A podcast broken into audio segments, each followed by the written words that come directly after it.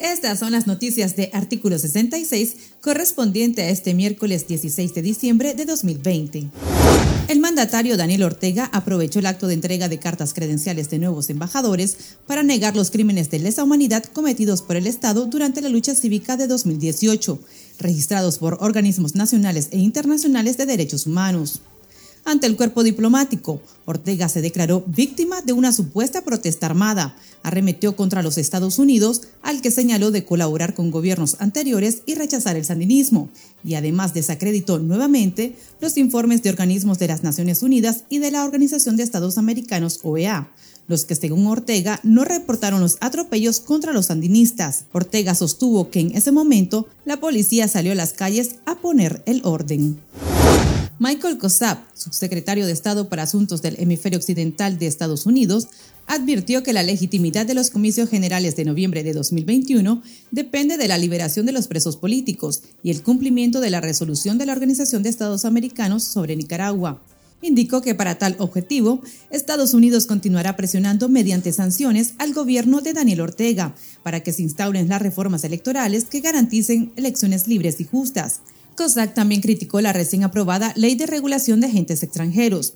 El diplomático señaló que la normativa limita la participación de los ciudadanos nicaragüenses, grupos de la sociedad civil y medios de comunicación.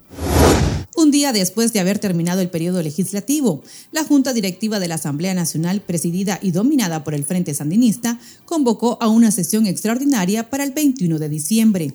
El receso parlamentario de fin de año será interrumpido para aprobar un préstamo millonario con el Banco Mundial y una ley para garantizar el suministro de energía eléctrica, según información preliminar brindada por diputados opositores.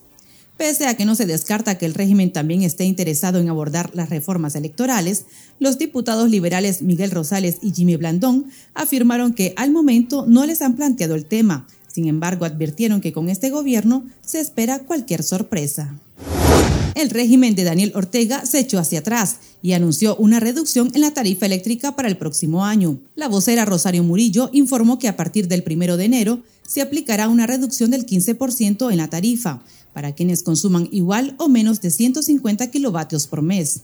Quienes consuman más de 150 kilowatts, la reducción será del 10.6%. Esta rebaja llega cuando se estimaba que para el próximo año también habría un aumento de hasta un 17%, ya que el subsidio estatal se reducirá drásticamente, de acuerdo a la reforma a la ley de la industria eléctrica realizada por la Asamblea Nacional hace dos años.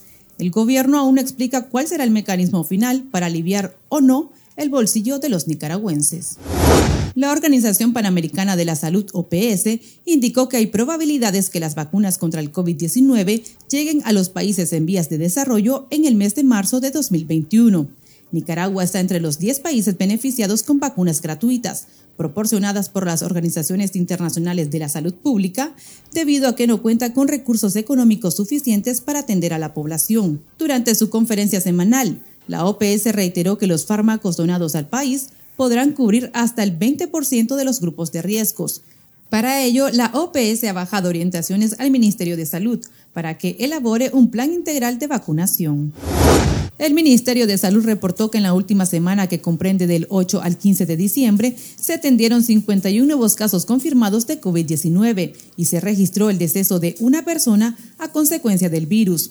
Con estos datos, Nicaragua registra de manera oficial un total de 5.938 casos confirmados y 163 fallecimientos en el contexto de la pandemia, desde que se reportó el primer caso a mediados del mes de marzo. Sin embargo, estas cifras distan mucho de las registradas por el Independiente Observatorio Ciudadano, que al 9 de diciembre reporta más de 11.500 pacientes sospechosos y más de 2.800 muertes asociadas con neumonía o coronavirus.